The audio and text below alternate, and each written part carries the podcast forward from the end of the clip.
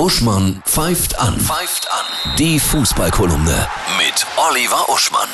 Hallo Oliver, ich grüße dich. Hi. Hallo Annette. Dein Fazit zur Europameisterschaft. Ja, die Europameisterschaft ist höchst befriedigend zu Ende gegangen mit einem fantastischen, spannenden Finale, mit Italienern, die wir alle lieben gelernt haben, weil die ein wirkliches Team sind und mit einem Schiedsrichter anders als in dem Spiel davor, der ja wohl absolut herausragend war. Das muss man auch mal loben. Ja. Also insgesamt war das eine in jeder Hinsicht aufregende und geile EM. Jetzt startet Olympia, ne? Also und der Trainer Stefan Kunz hat Probleme, seinen Kader zu füllen. Ja, der hat nur 18 Leute zusammenbekommen und der Stefan Kunz durfte nur 100 Leute nominieren am Anfang des Jahres. Ja? Und diese Liste darf nicht mehr verändert werden. Warum genau? Kann ich nicht herausfinden.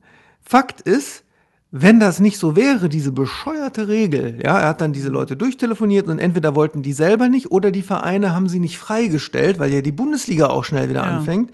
Wenn es diese Regeln nicht gäbe, ich wäre doch hingegangen als Stefan Kunz.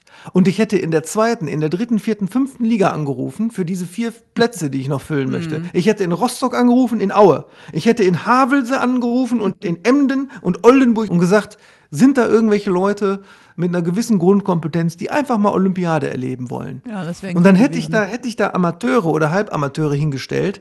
Äh, das wäre ja auch noch fußballromantisch gewesen. Und wer weiß, vielleicht hätten die was erreicht, weil die, weil Nicht-Profis sich ja manchmal auf dem Platz auf unberechenbare Weise bewegen. Ja. ja. So, aber das geht leider nicht wegen dieser Hunderterliste-Regel. Hm. Und das ist natürlich ziemlich ehrenlos von den Vereinen oder auch von einzelnen Spielern, weil Olympia ist ja nun wirklich die Art Sport, die man ausschließlich aus sportlicher Ehre macht. Ne? Und der Max Kruse von Union Berlin, der ja mitfährt als Stürmer, der hat auch gesagt, er könnte das nicht verstehen, wie jemand keinen Bock auf Olympia haben kann. Ja. Sympathisch. Olympia, da werden wir natürlich auch ein Auge drauf halten, ne? Auf den Ja, Ball, das ne? ist im Grunde das Spitzenspiel der kommenden Woche, ne? Ja. bis wir uns wieder hören. Ja. Deutschland gegen Brasilien am Oh, Donnerstag. Wow, wow, der große Klassiker. Ich wünsche dir ein wundervolles Wochenende. Ja, Ja, dir auch. Tschüss.